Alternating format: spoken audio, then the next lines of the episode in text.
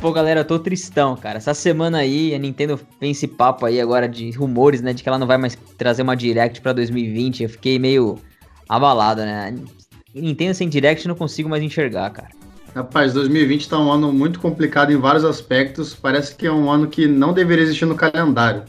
É, acontece que para quem tá acostumado a, a, quem é gamer raiz aí, eu acho que isso não interfere muito não. Eu acho que Direct é um pouquinho de história de gamer Nutella. Ah, ô Covara, você acha que a Nintendo precisa de uma Direct na real ou ela vive sem? Cara, a Nintendo já inseriu isso na nosso, no nosso sangue, na nossa alma, no coração, cara. Agora ficar sem essa parcela nesse ano aí, esse, esse gás que a Nintendo passa pra gente, essa nostalgia, essa espera por uma Direct aí, cara, vai ser complicado pra gente conseguir manter esse ano instável aí, cara. Agora, Covara, você ele tinha um medo, assim, né, no, com o fim da E3, de que realmente as pessoas parassem de querer E3 e que perdesse o propósito, né, e no futuro ninguém mais nem querer que a E3 voltasse, é o que tá acontecendo aí esse ano, muitos, muitos eventos cancelados. E a Nintendo também impactada, não conseguindo nem fazer a Direct, a grande percursora né, desse sistema de trazer a informação para o público de forma direta, assim. Inventou isso de uma forma digital. Quando o mundo precisa ser digital, a Nintendo não consegue fazer o trabalho em home office. Eu tenho um certo medo e compartilho desse medo com você também.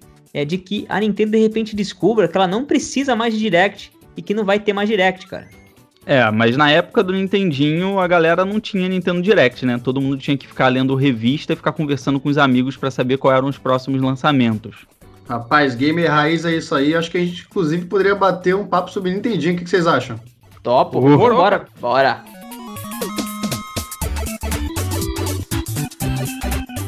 O Bate-Papo Nintendo Podcast é um oferecimento dos membros apoiadores do Clube Bate-Papo Nintendo e também das lojas parceiras aqui do canal, a Cogumelo Shop com o cupom Bate-Papo Kogu, para você ter desconto em consoles, acessórios e games, e também na Big Boy Games, o cupom é Big Papo. E se você está procurando algum SD card para o seu Nintendo Switch, deixo aqui um comentário fixado em todas as edições com os links direto para os que eu recomendo da Sandisk. Então bora bater esse papo.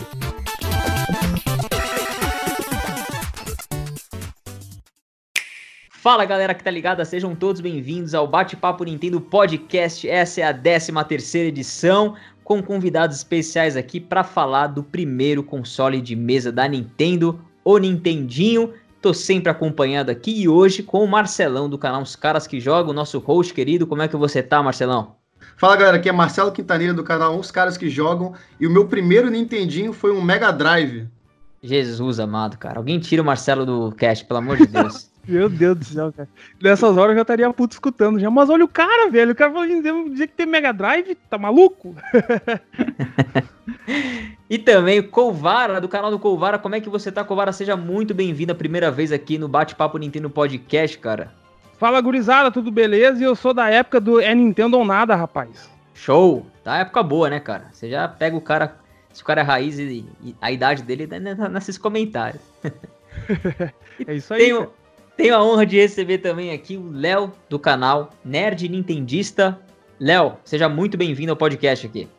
Fala pessoal, um prazer estar aqui e eu só queria falar aí com o Marcelo que o concorrente do, do NES foi basicamente o, o Master System, né, cara? O Mega Drive ele veio depois que, que o Master não conseguiu cumprir a missão. Ah, então, Léo, mas não é nenhuma questão cronológica, é, é, aquela questão de que Nintendinho era como se fosse sinônimo de videogame do Brasil. Então as pessoas falavam assim: ah, eu comprei o meu Nintendinho, mas aí você vê lá, nem é videogame da Nintendo. Então vai, Marcelo, a bola é tua, toca o jogo.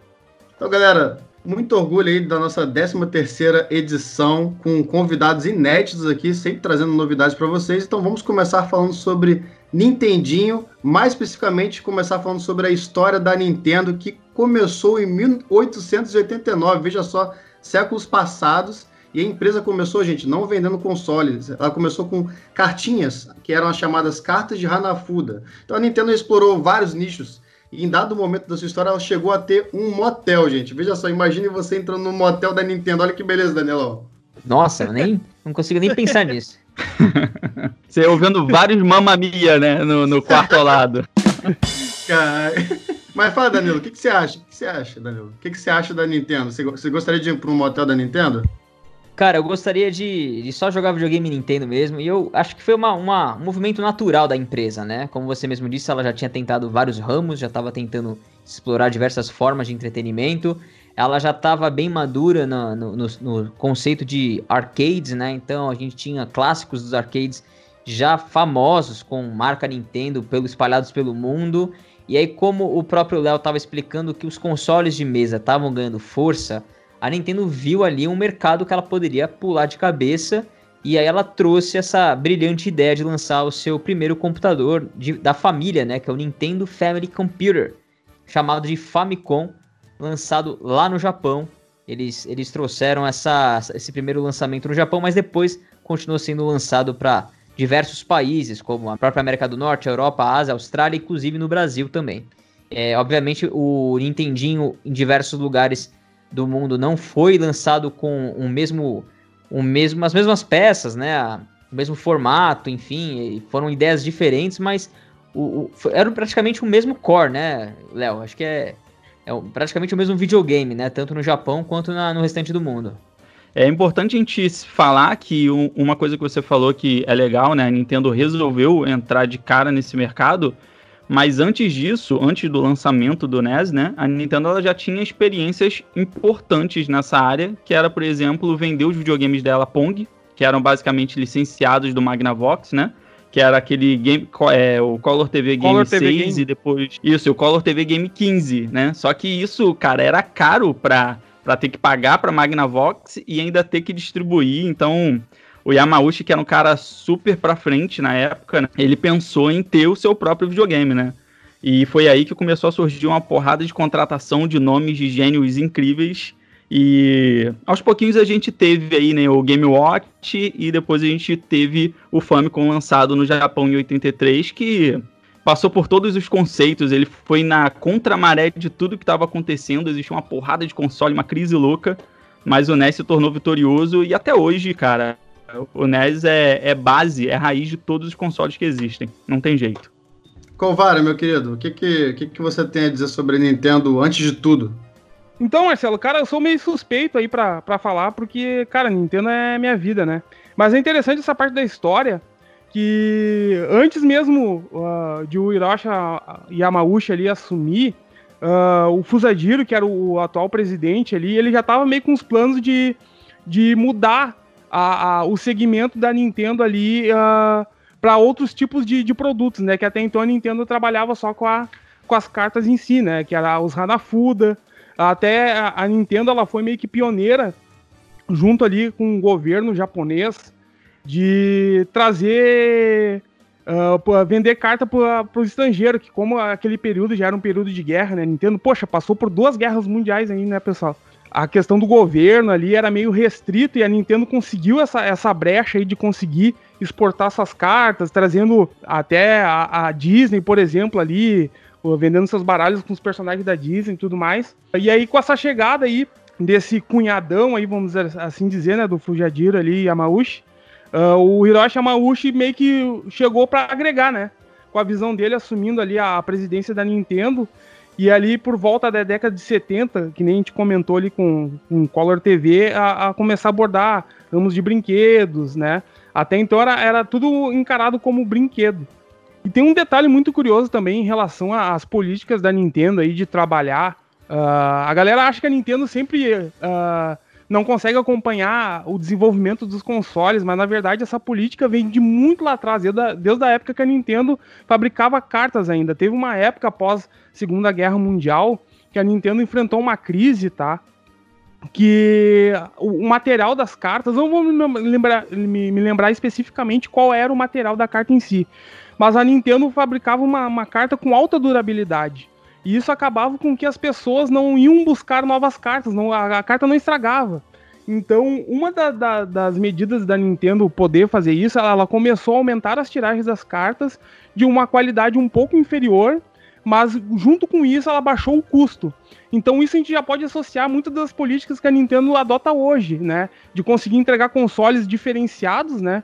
Uh, que é o próprio Nintendo Switch com um baixo custo, né? De questão de material. Isso é uma política que veio lá na época do Hanafuda. E isso o Hiroshi Yamauchi, uh, conseguiu absorver muito bem. Ele, como genro ali do, do Gênio Takeda ali, uh, ele conseguiu absorver muito bem essa ideia e conseguiu expandir muito mais, até chegar na época do, do próprio Famicom, do seu desenvolvimento. Tinha vários planos para o Famicom, só que ele tendo essa visão de os problemas que a Nintendo enfrentou no passado, ele tinha certeza que o console tinha que chegar o mais barato possível para o público e com vários diferenciais, né? Que é o que a gente acabou vendo mais para frente aí uh, no próprio uh, Famicom e NES, né? Exatamente. E, e, com tudo que a gente disse aqui, a gente realmente pode tratar que a Nintendo ela aproveitou uma oportunidade de mercado.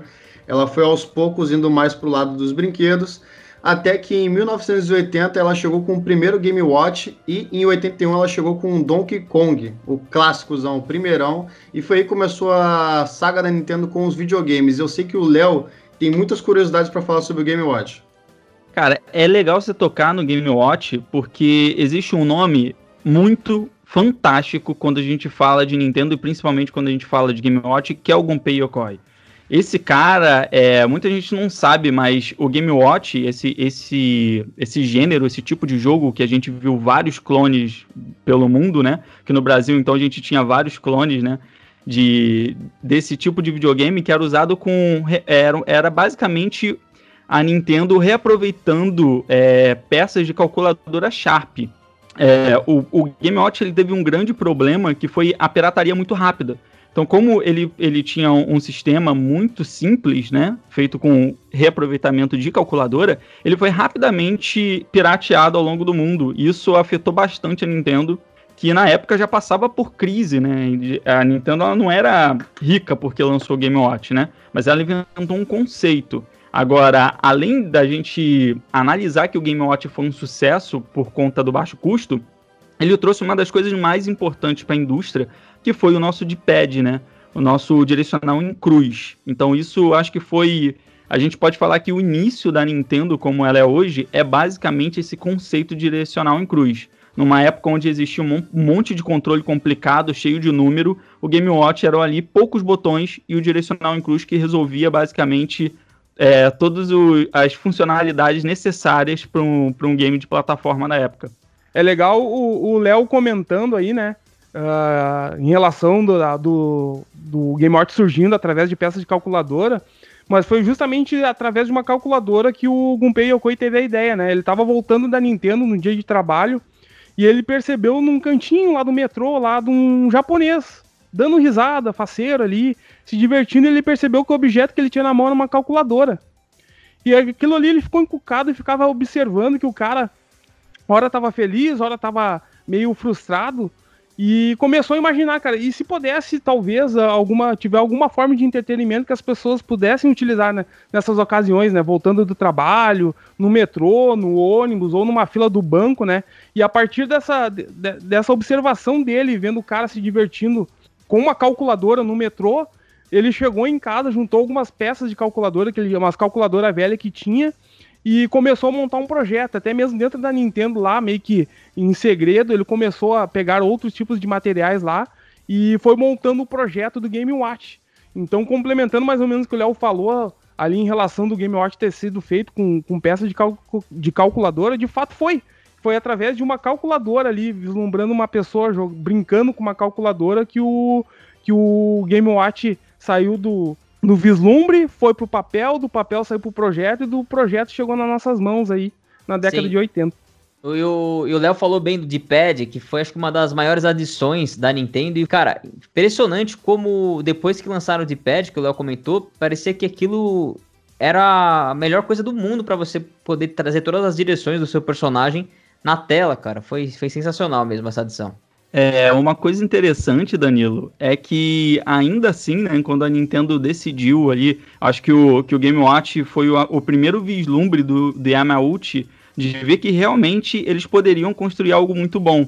Naquela época que fazia muito sucesso, né, era arcade e existiam alguns concorrentes que seriam concorrentes do NES na época, né, como o MSX, o Intellivision, né, da Bandai, o Atari 2600, que era o grande sucesso, mas que todos eles tinham um sistema um pouco mais complexo e que eles apresentavam um, uma experiência muito diferente do, do, dos arcades na época, né?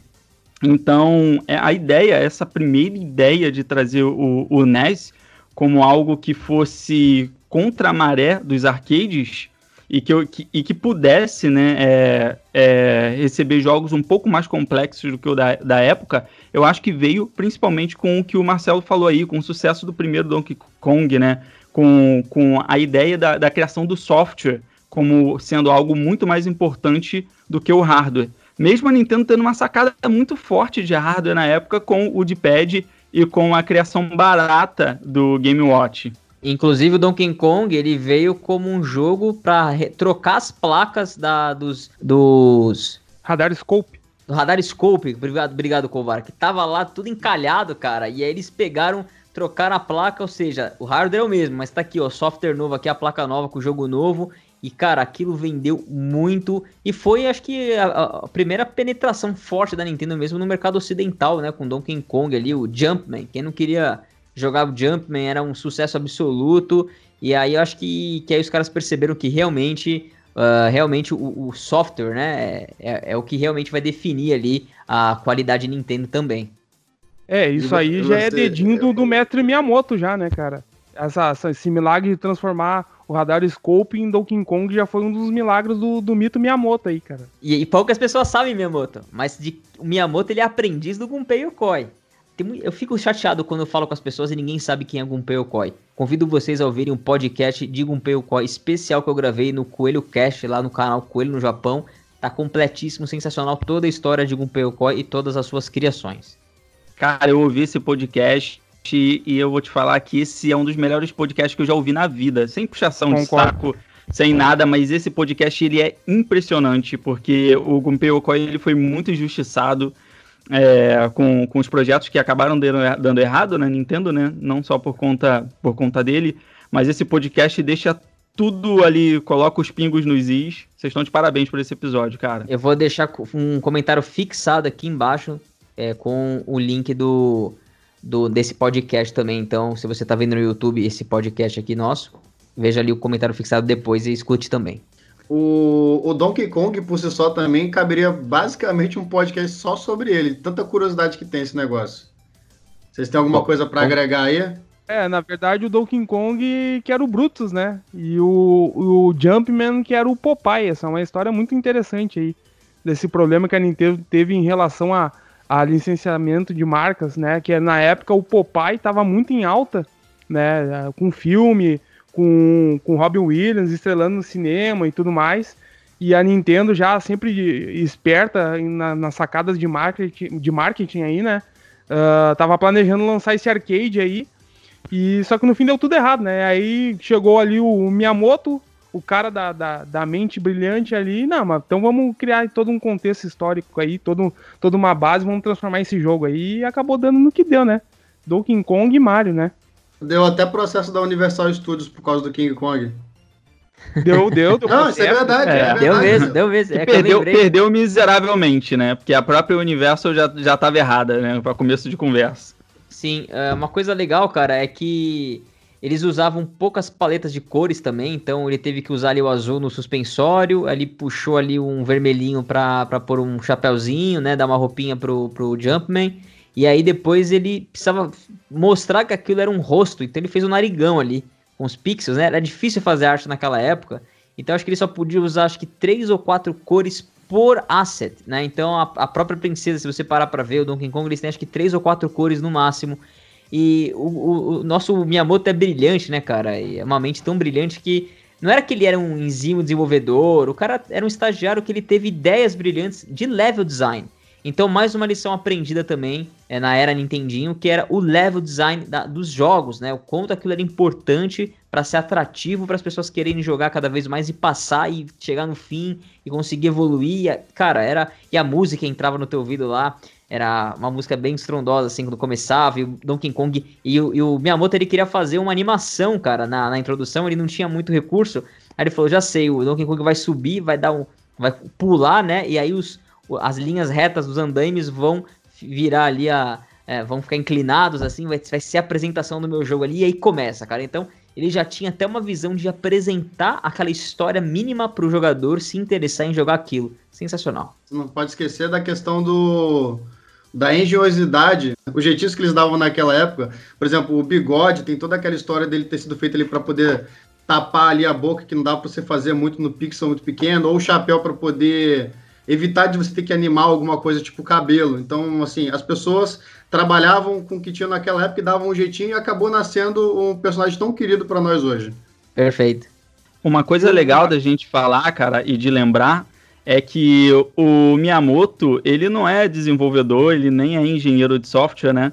O, a história da, da, entrada do Miyamoto na Nintendo é muito interessante, porque foi basicamente um QI, né? Ele tinha acabado de se formar em desenho industrial, e o pai dele conseguiu esse emprego na Nintendo, basicamente porque ele, ele conhecia o Yamauchi. Então, a princípio, o Yamauchi ele não queria contratar o, o Miyamoto, só que nessa entrevista, o Miyamoto ele já mostrou uns projetos super loucos, psicodélicos que ele tinha para a época, e por conta da criatividade, ele foi contratado. E como o Gunpei Yokoi, que tinha lá o seu próprio setor dentro da Nintendo, que era o que, que mais trazia é, desenvolvimento, né? Era o que menos precisava de engenheiros de software, ele falou, pô, vou deixar aqui esse garoto novo para ser o estagiário aqui, para você aprender aqui junto com o Gunpei Yokoi. E, cara, como é que a gente para pra pensar que o toque de criatividade né, da Nintendo, a gente pode falar que o hardware na Nintendo nasceu com o Gunpei Yokoi, mas que o software, a alma do software,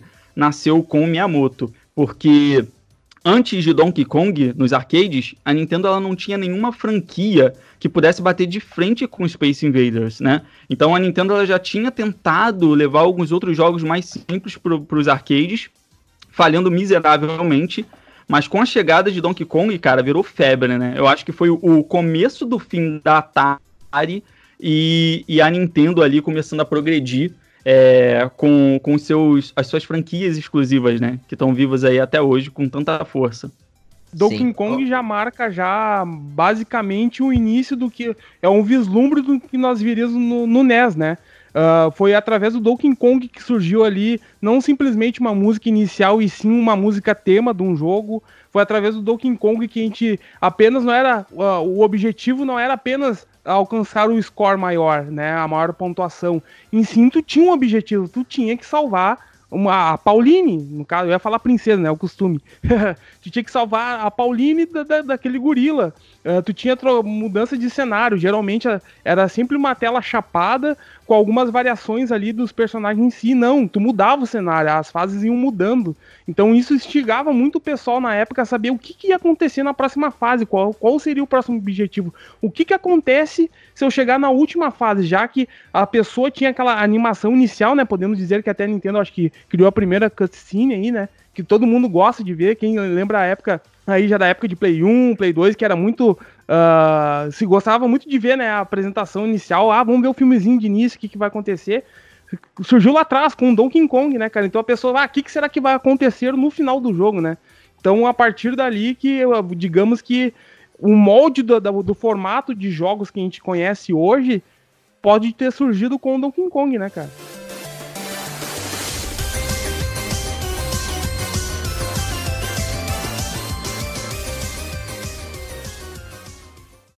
E avançando um pouco no tempo, galera, a gente não pode deixar de comentar.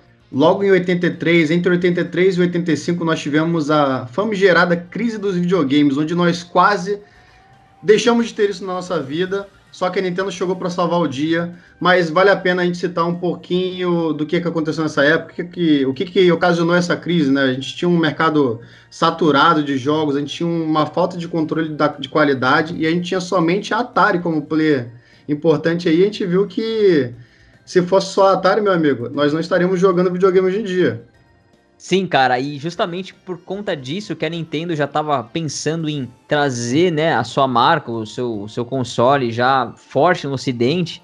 É, aliás, ela já estava fazendo um trabalho bem forte aqui tem até um canal do Vitor Isui, cara, o Poeira Jogos, que ele fez um vídeo ali contando toda a história da Nintendo nos Estados Unidos, como tudo começou de uma história de amor. Vale muito a pena vocês assistirem esse vídeo. Eu comendo que vocês assistem, vocês não vão se arrepender e vão me agradecer depois que vocês vão entender tudo que a gente tá falando aqui sobre Donkey Kong, sobre como a Nintendo trouxe a sua marca para os Estados Unidos. Como tudo nasceu de uma história legal de romance aí, bem interessante, bem curioso. E a Nintendo ela procurou justamente, Marcelo, que nem você falou, uma parceria com a Atari, né? Vamos, vamos fazer um bem bolado aí, Atari. Você tá fazendo sucesso aí, eu tenho meu console 8 bits aqui, quero levar pro, pro ocidente, né? E aí a Atari falou assim: não. Inclusive o nome do console seria Nintendo Advance Video System, cara. Mas a Nintendo, a Nintendo tentou, a Atari falou: não, não, não tem interesse. Eu tô aqui fazendo meu outro console 8-bit aqui, fica tranquila. E a Nintendo falou: o que, que eu vou fazer? Vou lançar sozinha mesmo o meu console nos Estados Unidos. E aí foi a tentativa da Nintendo de trazer um parceiro aí para penetrar no mercado ocidente com a Atari, cara. Ainda bem que a Atari não aceitou, né? Graças Ainda a Deus. bem, cara. né, cara? E a política, a política era bem diferente. É, como o Marcelo falou, aí a questão do, da crise, né, que foi ocasionada por uma, uma série de fatores, mas o, um desses principais fatores era a falta de qualidade dos jogos, né? E o, uma centena de lançamentos ali bem genéricos de um para o outro. E o alto custo. Naquela época, como eu falei antes, né? Tinha o MSX, que era a parceria do, do do, da Cássio com a Sharp, tinha o Television, a gente tinha outros videogames e, e, cada videogame um mais complexo do que o outro e os softwares deles, apesar de ter um hardware complexo, controle com um monte de botão, um monte de coisa louca que hoje em dia a gente vai no museu do videogame, olha para aquilo e fala, caramba, como é que os caras pensaram nisso naquela época, né? Hoje em dia a gente gamer aí com controle de PS4, de, de Nintendo Switch cheio de botão, não entende como que aquilo funciona. Então, já naquela época, cara, a Nintendo tinha uma ideia de criar algo mais simples, mas que ia de acordo com o que o Kovara falou e com o que o Marcelo falou, de ter um desafio no jogo.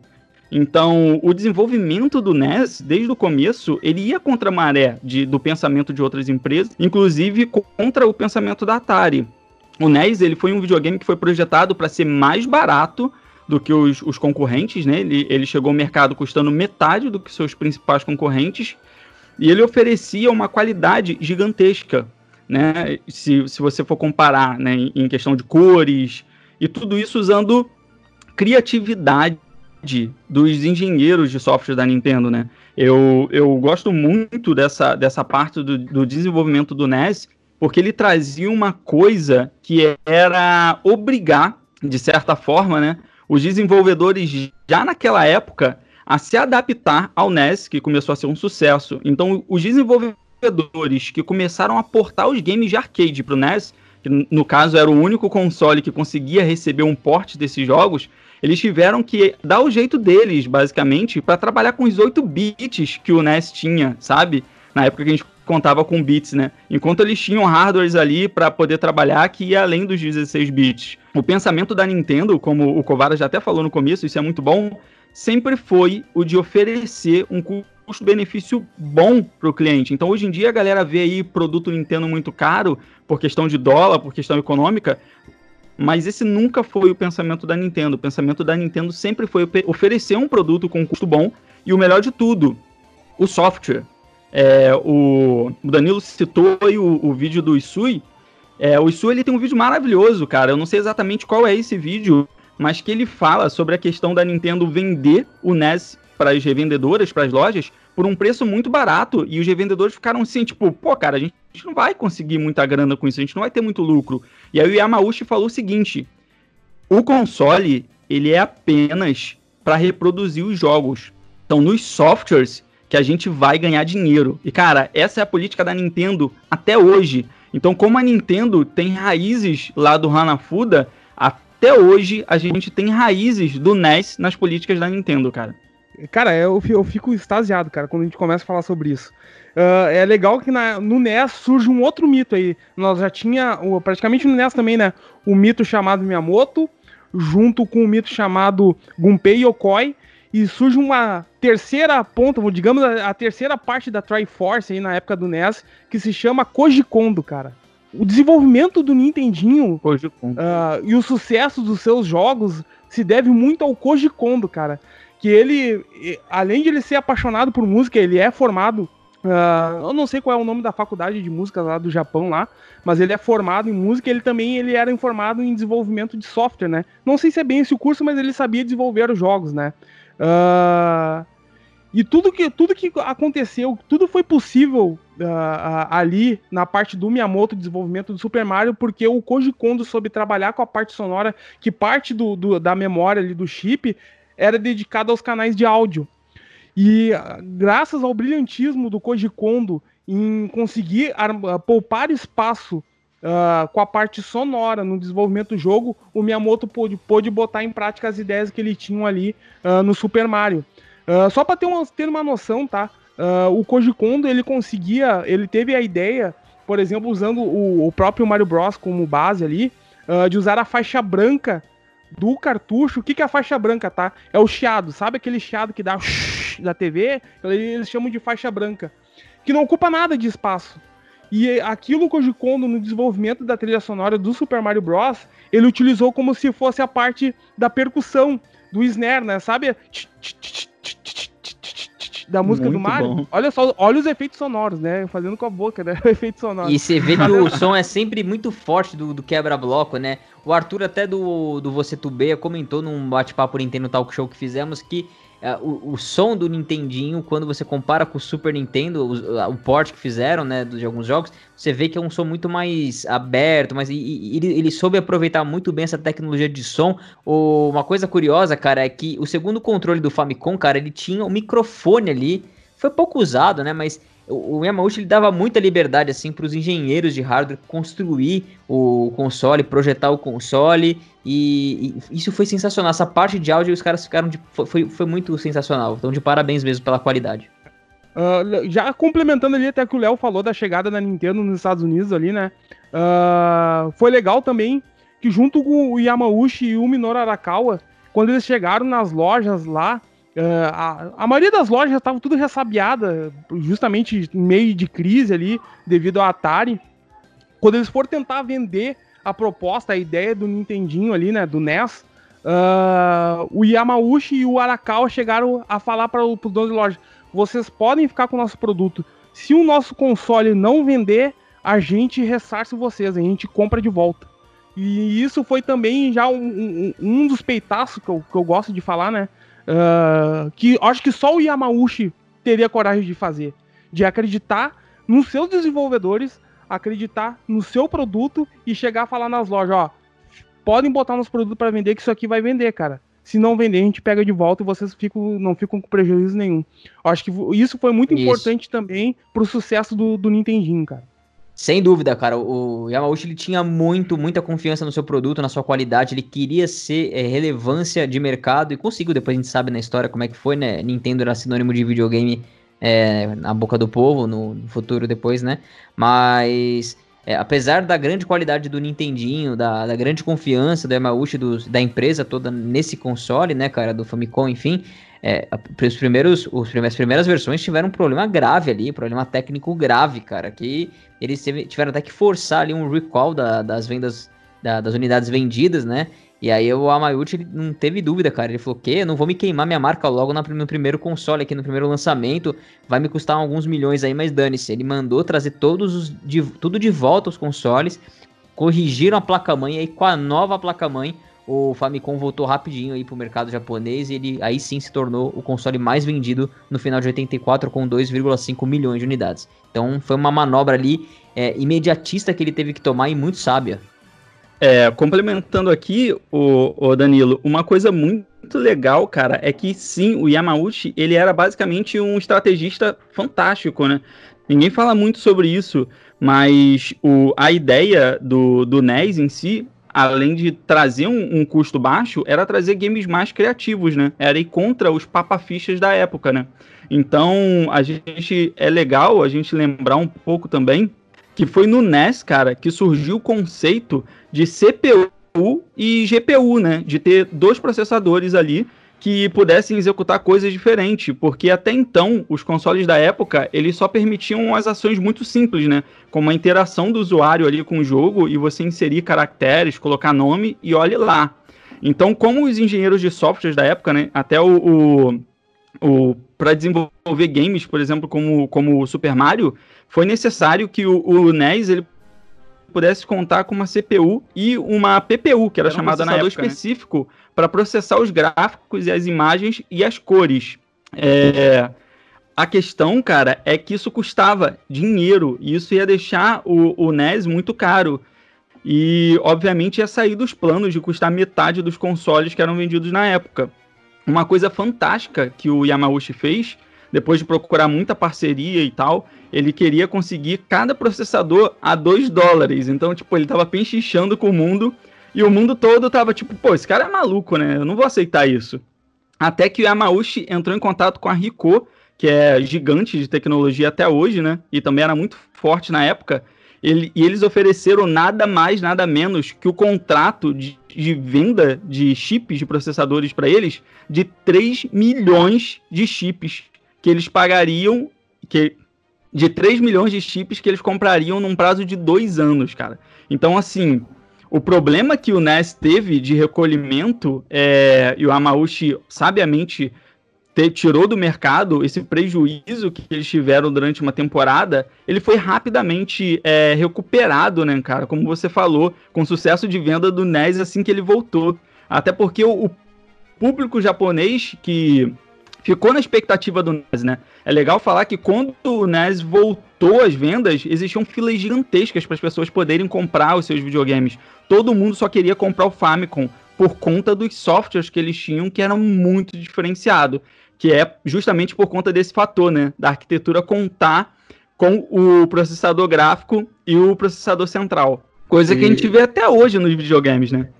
Um detalhe também, uma curiosidade, na verdade, né? É legal de se falar sobre o NES, né? Uh, que a gente tem muito, foi muito, é muito batido uh, em sites, canais e tudo mais em relação à a, a, mudança de design do Famicom pro, pro NES, por, relação para combater, para não parecer uh, que era mais um videogame no mercado americano, para parecer mais com, com brinquedo tudo mais. Mas tem muito também do conceito de que a Nintendo tinha preocupação que os americanos eles tinham um costume de comer em volta da, da TV, em frente à televisão. A Nintendo fez essa pesquisa de mercado, né? E o formato do, do NES ser chapado em cima é justamente para os americanos poder largar o copo de bebida em cima do console, cara. Então, um problema que teve nos Estados Unidos mesmo foi que o, o NES ali, a, a, aquela parte lateral, ali ela era lisa e isso poderia entrar líquido para dentro do console. Após eles é, constatarem isso, eles mudaram e vocês podem ver que hoje ali a parte lateral do NES ele tem uh, entradas que é justamente ali uns frisozinhos, né? Uh, que é para o líquido poder escorrer caso haja um derru derrubamento, né? Mas até isso a Nintendo se preocupava para vocês terem uma ideia em relação ao, ao design do console. Né? A gente fala Famicom, a gente fala NES, a gente cada hora usa um nome aqui, mas para quem não sabe a história a fundo, gente, é, no Japão eles chamavam Famicom, né, que é a Family Computer, né, que seria um computador para família, que chegou em 83. Nos Estados Unidos ele chegou em 85 como NES, né, que é Nintendo Entertainment System. O inglês não é muito bom, gente, então me desculpe. Essas duas coisas, né, a Nintendo tinha essa preocupação de, de, de quebrar essa barreira, de, de não se parecer tanto com console assim, para não passar a imagem que seria mais um clone de, de Atari e tudo mais, mas também buscando ali uma ergonomia em relação à realidade dos americanos, né? Que é comer na volta da mesa e tudo mais. O japonês ali, ele, ele não tem tanto esse hábito assim, né? Porque japonês é um pouco mais certinho, né? O Coelho, que viveu lá no Japão, pode de repente responder nos comentários aí, né? responder para nós. Mas é mais ou menos isso, cara. Essas duas barreiras que ela teve chegando no formato que a gente conhece hoje do, do NES aí. Exatamente, essa mudança de design ela foi muito importante para a aceitação do americano, que nem o Kovara estava falando, do console, né? Devido ao crash, devido ao preconceito que já tinha com, com esse tipo de, de eletrônico, videogame, enfim, as pessoas estavam meio assim, então eles tentaram fazer várias coisas. Então, a engenharia disso, acho que quem foi o, foi o, acho que o Lance Barr que fez todo o redesign do, do, do console, ele inclusive colocou essa questão do encaixe de, de consoles como fosse um slot, né? Um, para meio que acomodar o cartucho ali, meio que quase com força zero ali. Você com pouca força conseguia colocar. É, eles tentaram trazer uma coisa um pouco mais de tecno, uma visão mais de tecnologia, né? E que você batesse o olho e não associasse aquilo a uma coisa fora dos padrões americanos, que agradasse aos olhos americanos. Mesmo assim, é, não chamou tanta atenção lá na, na, na CS, né? Que é a Consumer Electronic Show. É, na época, eles não tiveram destaque E aí acho que a ideia de vender e penetrar no mercado mesmo foi com acessórios, como por exemplo o Rob e, e a, a Zapper, né? Que são as, as arminhas e bundles desses do, do, console com, com o robozinho, com a arminha já mudou um pouco a visão do americano. E aí sim eles olhavam para aquilo e falavam: caramba, eu tô comprando, né? Um brinquedo mesmo, uma coisa bem diferente, uma arminha ali, que a gente pode ter uma experiência diferente, né? Então, já de novo, entregando uma experiência diferente. Inclusive, a gente tem um podcast falando sobre isso. Se você é assíduo aqui do Bate-Papo Nintendo Podcast, com certeza conhece muito bem essa história.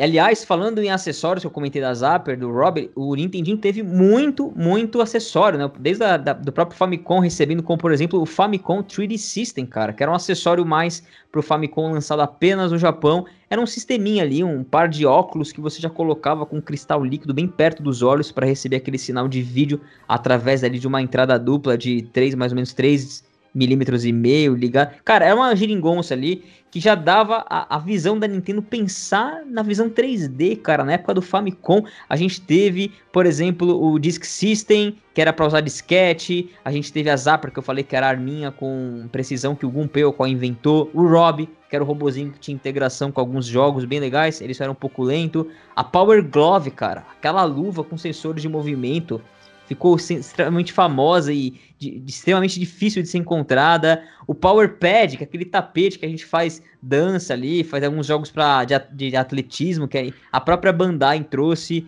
É, cara, muitos outros acessórios que tiveram de, de, tanto para o Famicom, né, só no Japão, quanto também para o NES, cara. Então, é, foram muitos acessórios mesmo que deram uma vida e uma experiência a mais. Nintendo já começava ali a entregar experiências diferentes com o seu console.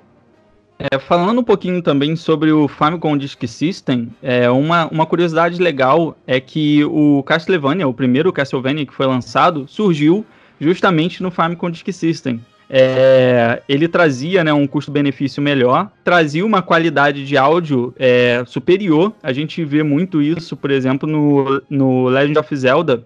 A gente consegue perceber que o áudio do Famicom Disk System é bem superior. E, e uma coisa muito legal é que no Japão existiam alguns pontos de coleta onde você poderia pagar para numa maquininha mesmo colocar o dinheiro para trocar o jogo que estava no seu disquete de Famicom Disk System. Existiam discos reaproveitáveis. Então, assim, é uma coisa para trazer uma acessibilidade bem maior, né? Um cara ia com o disquetezinho dele ali, trocava o jogo que estava no disquete, pagava por trocar o jogo e levava para casa. Então isso era, isso era um acessório que, poxa, eu adoraria ter ele aqui no Brasil, né? Infelizmente a gente não, não recebeu ele para essas bandas. É, essa história aí da Disk System é muito legal, né? Inclusive ele foi planejado ali, justamente o Zelda uh, nasceu nele justamente pela facilidade do save, que depois pro NES ele veio através uh, mais uma inovação, né? Que foi a da Nintendo ali dos primeiros saves em cartucho e tudo mais, né? Mas o que eu quero comentar aqui também, cara, é em relação ao Power Glove, né? Uh, foi um, um, um, acessório ali, uh, basicamente uh, surgiu com a ideia da Mattel em aproveitar a onda do sucesso do NES ali e lançar um acessório que basicamente seria um dos primeiros precursores do controle por movimento, né? Mas o, o, acessório ele não funciona muito bem, cara, e eu acho que a melhor coisa que, que esse acessório trouxe para nós foi o, aquele filme da década de, de 80, 90 ali, que é o gênero do videogame, né? The, The Wizard lá. Uh, não sei se você assistiu esse filme, cara. Esse filme é muito bom, cara. Cara, olha só, eu vou te falar uma coisa. Eu não assisti e eu acho que se você assistir de novo, talvez ele não seja muito bom. Para, qual cara, é foi... é clássico da sessão qual... da tarde. Olha só. Qual foi... Não, olha só, qual foi a última vez que você assistiu isso, Covara? Seja sincero. Dez anos atrás? Não, faz acho que uns 3, 4 anos que eu tentei assistir junto com meu filho, que tava passando na, na Sky tentou? ali. E não, não, não consegui por causa que ele tava junto com meu filho pequenininho ali, cara. Mas eu teria ficado, se eu tivesse sozinho, eu teria assistido todo por completo, com certeza, cara. Aquele filme é muito bom, cara. Cara, aí é gosto, né? Mas uma coisa é certa: esses acessórios, se não deram muito certo, pelo menos foram a fundação de grandes ideias da indústria que vieram acontecer com sucesso no futuro. É, uma coisa só para falar sobre esse filme, ele remete a gente aos campeonatos que a Nintendo realizava naquela época, né? Há pouco tempo a gente viu esses cartuchos Verdade. de NES aí super raros, né, de edição limitada de, de, de campeonato, vendendo aí por um valor que você compra mansão, né? Então é muito legal a gente assistir esse filme, onde o garoto fica jogando lá Super Mario Bros 3, né? Que era, pô, o fascínio, até hoje é um dos meus jogos preferidos. E toda vez que eu assisto, eu só fico lembrando mesmo, é de me dar vontade de jogar Super Mario Bros 3, eu corro lá, vou no Nintendo Switch Online e jogo um pouquinho para matar o, o desejo que dá.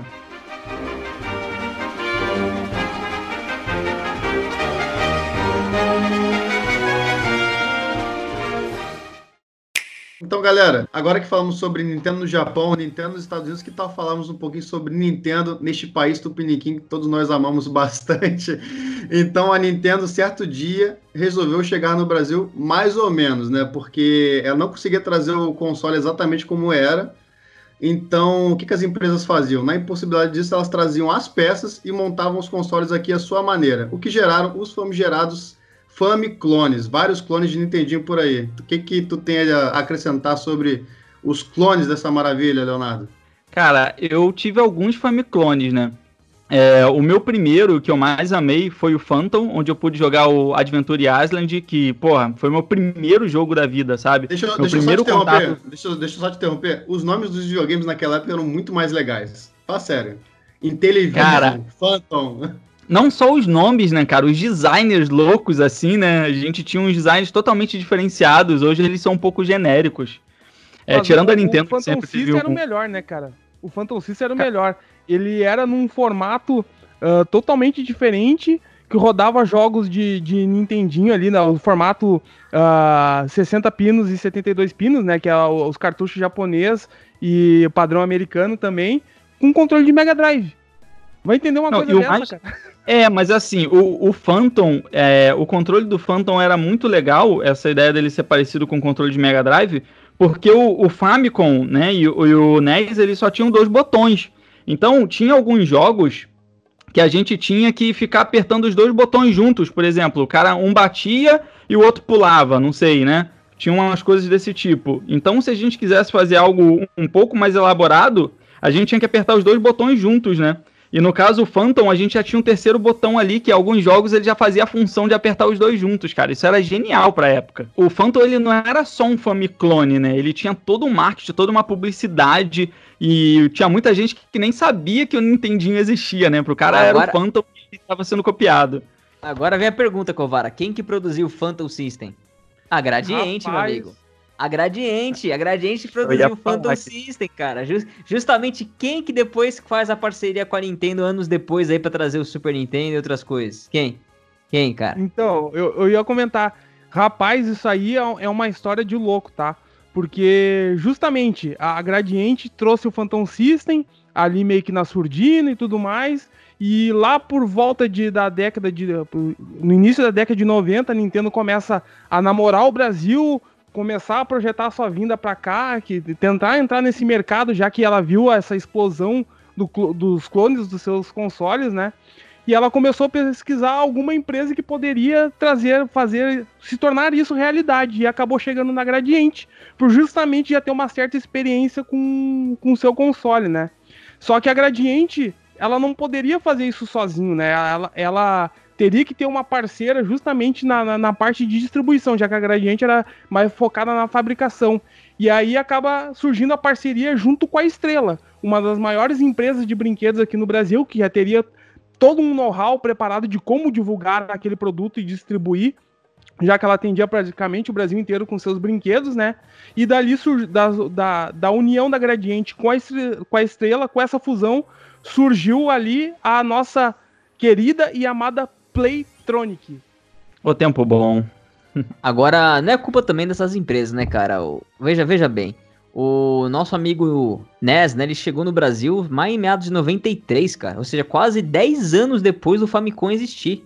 É muito tempo. E é lógico, quando ele chegou aqui na Terra Tupiniquim, ele só já tinha mais clone que sei lá o que, cara. Brazuca, né? Na não. verdade, os Famiclones existem no mundo todo, né? Cada, cada país tem um Famiclone uh, que só foi lançado na Rússia, tem Famiclone que foi, só foi lançado até na África, se eu não me engano.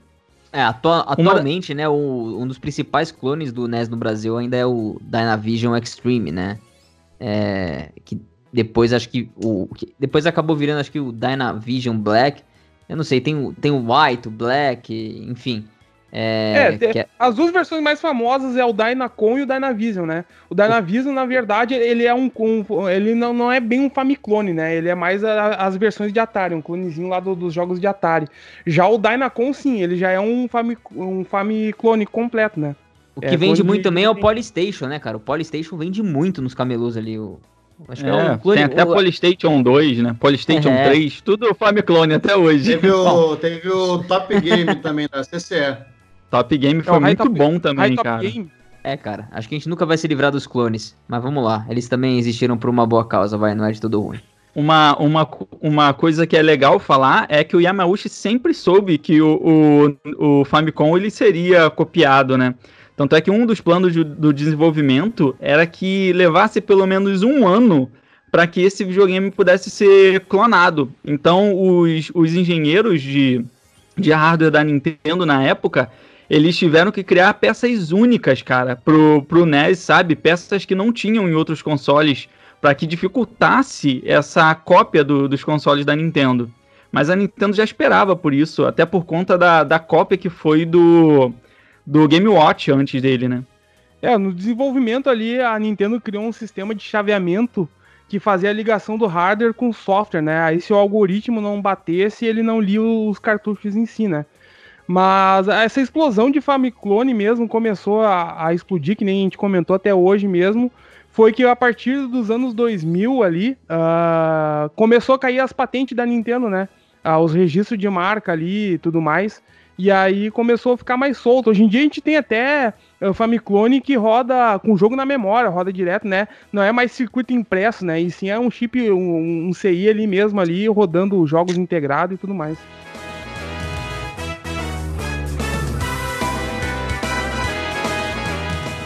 Ô, Danilão, me diz uma coisa. O que, que vende console? Jogos exclusivos, amigo. É óbvio. Então, exatamente. No Nintendinho, meus amigos, nasceram principais franquias da Nintendo que nós temos até hoje. Então, eu gostaria que vocês aí citassem bem brevemente eh, quais jogos você jogava no Nintendinho, quais são as principais franquias que nasceram nesse console maravilhoso. Danilão. Eu vou deixar minha bola aqui cá pros meus amigos, porque eu não tive Nintendinho, eu não tive clone de Nintendinho na minha vida. Meu primeiro videogame foi o Mega Drive com adaptador do Master System e depois eu tive o contato com o Super Nintendo porque meus primos tinham. Então eu pulei completamente a era Nintendinho em games, cara. Eu fui jogar depois de velho, tá? Então eu conheço praticamente os mais famosos.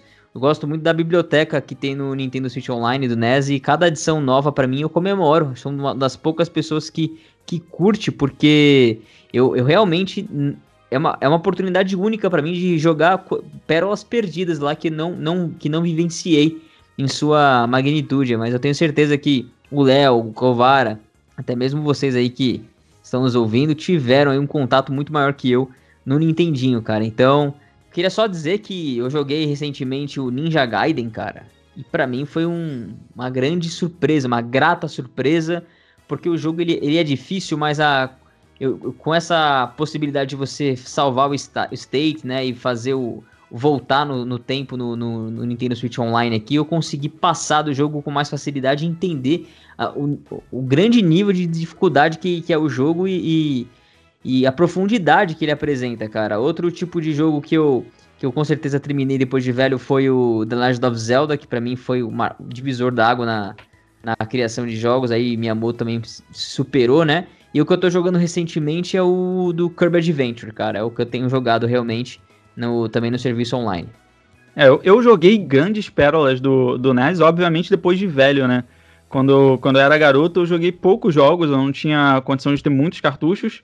Mas o que eu lembro de ter jogado muito na minha infância foi o Adventure Island, que para mim foi, cara, magnífico. Eu amava aquele jogo, sabe? A trilha sonora, o negócio de você ficar atacando machadinho, de você pegar dragãozinho, skate. Nossa, eu me divertia muito com aquilo. E uma adição que eu acho que foi revolucionária pro, pro NES, surgiu até da equipe de desenvolvimento do Gunpei Yokoi, que foi o Metroid. Cara, o surgimento do Metroid foi algo fantástico, né? Hoje em dia a gente vê tão em alta aí o Metroidvania e, e para pra pensar que isso surgiu no NES, isso é, é basicamente surreal. Só citar mais aqui é três jogos que eu amei jogar no NES e eles envelheceram super bem. O primeiro é o Teenage Mutant Ninja 3, né? Que É tipo aquele jogo de. o beat'em up da Tartarugas Ninja, né? Eu até prefiro o 3 do que o 4 do Super Nintendo. O Castlevania, que surgiu ali, o Castlevania 3, para mim, ele é perfeito, cara. Ele até foi inspirado, essa série do Netflix é inspirado nesse jogo de NES. Isso é uma curiosidade boa. E um outro jogo, cara, que eu amo jogar até hoje é o River City Ransom, que para mim aquele gráficozinho ali, os bonecos cabeçudo batendo, você tem que entrar na lojinha para comer sushi e o caramba, eu, eu adoro esse jogo até hoje, eu gosto muito. Eu quero fazer uma adição simples aqui, que é o seguinte: a cultura desses últimos jogos da Nintendo, é, quando o console está morrendo, né? Geralmente a gente vê um jogo extraordinário sendo lançado, né? Que usa todo o poder ali do processamento daquele console. A gente viu isso, por exemplo, em Breath of the Wild no, no Wii U e tal. E a gente pode ir cada console citando um desses. A gente vê também, cara, que esse jogo no NES foi o Super Mario Bros 3. Porque ele é um jogo totalmente complexo. Você, você olhando o Super Mario Bros 3 hoje, você vê como que ele é complexo para a época dele. Ele está muito à frente da época dele. Muitos jogos de Super Nintendo, inclusive o Super Mario World, ele não tem o nível de complexidade, de acessórios, uso de item e o caramba que o Super Mario Bros 3 tem. Cara, esse jogo para mim, ele é o garoto propaganda do NES, sem dúvida. Cara, eu acho que se eu fosse para falar dos jogos de NES que eu gosto, acho que daria pra gente fazer outro podcast, tá? Mas eu vou, sério, eu, eu, eu vou tentar assim. resumir, tá? Eu vou falar só a base, tá? Zelda, Zelda minha vida, pelo amor de Deus, Zelda o primeiro jogo de grande primeiro jogo de mundo aberto que a gente conheceu na vida aí, Zeldinha. Zelda 2, a maioria odeia, eu não sei porque eu gosto, eu tenho até eu tenho o Zelda 2 original aqui na minha coleção e não tenho o Zelda 1, tá? Porque eu não achei, obviamente, do estado que eu queria, o meu Zelda 2 tá ali, tá inteirinho e tudo mais. Uh, deixa eu ver mais. Metroid, cara. Pô, Metroid e Castlevania são uh, basicamente formam ali o, o, estilo de jogo que eu mais gosto, que é o Metroidvania, né? Uh, cara, Yoshi Sakamoto, Shigeru Miyamoto, Gunpei Yokoi, Hiroji Kiyotaki pelo amor de Deus, né? Não poderia dar outro jogo a não ser que nem o, o, o Metroid, cara. Cara, Castlevania, Mega Man, Ninja Gaiden, uh, Fire Emblem. Uh, no caso, falando no Japão, se eu fui jogar depois só com o emulador, né? Que eu fui ter acesso ali ao Fire Emblem. Na, uh, inclusive, na verdade, até joguei Fire Emblem, mas não sabia que era Fire Emblem, que na época dos Famiclone tinha aqueles cartuchos lá, uh, 620 mil jogos em um e tinha lá perdido os Fire Emblem lá, eu, eu jogava e não sabia que tava jogando Fire Emblem, né? Depois que eu vinha saber. Cara, é uma infinidade de jogos aí, cara, mas para mim isso aí é, é, é, a base, né? Mario, cara, Mario 3, o Mario 2 lá, que é o Doki Doki Panic, que veio do Japão, adaptado para nós. Cara, eu, que, nem eu, que nem eu falei, cara, vai, vai, vai, dar, vai dar merda, cara. Vai dar outro, outro podcast certinho se eu for pra lá pra comentar em cada, cada jogo de Nintendo aí. Mas com certeza esses aí que eu comentei são os que moram dentro do meu coração até hoje. E é o que me tornaram nintendista, né, cara? E você, cara, Marcelo, você... tem alguma lembrança aí de algum jogo que você jogou e curtiu? Danilo, muito bom a sua piada, porque eu nasci no ano de 92, então eu não era nascido na época do Nintendo. Mas eu fiz o meu trabalho de casa, eu não vou deixar de citar jogos que vocês não, não citaram, tá? Vocês citaram a maioria dos que eu peguei aqui. Mas nós tivemos também Double Dragon, Mega Man e Final Fantasy no Nintendinho. Sensacional. A gente também não pode esquecer do. É assim, claro que, gente, é bem. Você pode jogar esses jogos emulando hoje em dia. Você pode jogar, como nós já falamos várias vezes, no serviço online da Nintendo. Não esses jogos, mas alguns jogos. E também temos o NES Classic Mini também, que foi lançado, que é um, um mini Nintendinho que tem alguns jogos, né? Alguém que comprou isso? Cara, eu tenho o Super Nintendo Mini Classic, eu tenho muita vontade de ter um NES Mini Classic. É, eu acho fascinante essa ideia da gente poder ter esses consoles agora com a entrada em HDMI e poder ter uma porrada de jogo neles ali clássicos, né? E é, e é, o que eu gosto mais desses consoles é que a gente tem a sensação de que tá jogando no console original, cara. Essa sensação é muito doida. A gente não acha que tá jogando num, num emulador ou algo do tipo, né? Parece que a gente realmente está jogando num console. E é, né? Um console lançado pela Nintendo, né? Cara, o NES Mini e o Super Nintendo Mini é, ainda é um sonho de consumo meu, tá? Eu, eu brigo uh, todos os dias comigo mesmo, porque eu não comprei na época, porque ainda estava empregado e eu relutei, não, não vou pegar agora que tá um preço muito alto. E eu acabei ficando desempregado justamente em seguida e não pude pegar, cara. De repente, agora que eu consegui um novo emprego, aí eu vou, vou ter que correr de atrás, cara. Mas eu tenho muita vontade de jogar, cara, porque é demais, cara. Ter essa versão em miniatura, com entrada HDMI, que nem o Léo comentou, cara. Com, com a, oportunidade de fazer save state. Uh, vários recursos ali, cara, é, é, muito massa, cara. É um item de. Cara, todo Nintendista tem que ter na coleção. Se Deus quiser, cara, em breve agora eu vou ter oportunidade aí e vou pegar esses dois consoles, mas eu infelizmente eu não consegui ter, cara.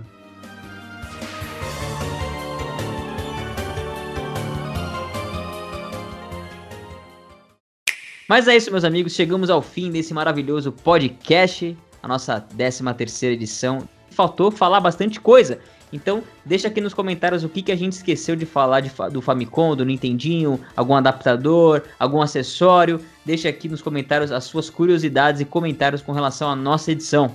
Queria agradecer demais aqui os convidados, começando por você, Marcelão. Deixa aí o seu recado para a galera, onde é que eles podem te encontrar. Galera, agradeço novamente aí os convidados que são inéditos, que serão convidados mais vezes com certeza. É, vocês podem me encontrar sempre aqui no Bate-Papo Nintendo Podcast ou no, no canal que eu tenho lá com meu amigo Marcinho, Uns Caras que Jogam. Um Show. abraço. Maravilha, muito obrigado, Marcelão. E Léo, Léo do canal Nerd Nintendista, onde é que a galera pode te encontrar? Fala um pouco dos seus projetos, Léo. Cara, foi muito bom ter participado hoje aqui com a galera, bater um papo aí sobre o NES, é sempre um grande prazer. Galera, pode me encontrar aí no canal, no Nerd Nintendista, pelo YouTube, e também pelo mesmo nome aí no Twitter e nas demais redes sociais. Show! Lembrando que os links estão na descrição. Vai, Covara! Fala aí onde a galera pode encontrar você um pouco do seu canal. Pô, muito obrigado pelo convite aí, cara. Uh, cara, eu costumo dizer que onde tem Nintendo pode saber que eu tô lá. Uh, qualquer rede social aí, se estiver falando alguma coisa de Nintendo, vai estar tá eu lá metido no meio. Mas se vocês quiserem encontrar o, o, o, meu trabalho aí no YouTube, é só botar ali na busca canal do Colvar. Eu vou ser, acredito que eu vou ser o único, acho que não tem nenhum clone de mim, fazendo piadinha aí com o contexto do, do, do, podcast. Piada ruim pra caramba. Mas também no Twitter, cara, arroba canal do Colvara. Uh, pode me seguir lá de novo, muito obrigado. Desculpa pessoal se eu errei algum nome, tá? O nome de japonês é complicado. Eu não morei no Japão e eu acredito que eu tenha falado os nomes certinho. Se tiver alguma coisa errada, deixe nos comentários aí para nós aí que eu vou estar tá batendo um papo com vocês aí.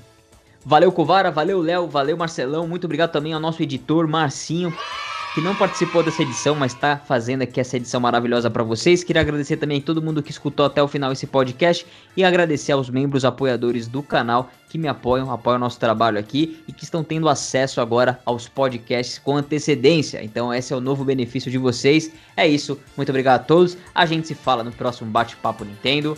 Valeu! Valeu! Falou!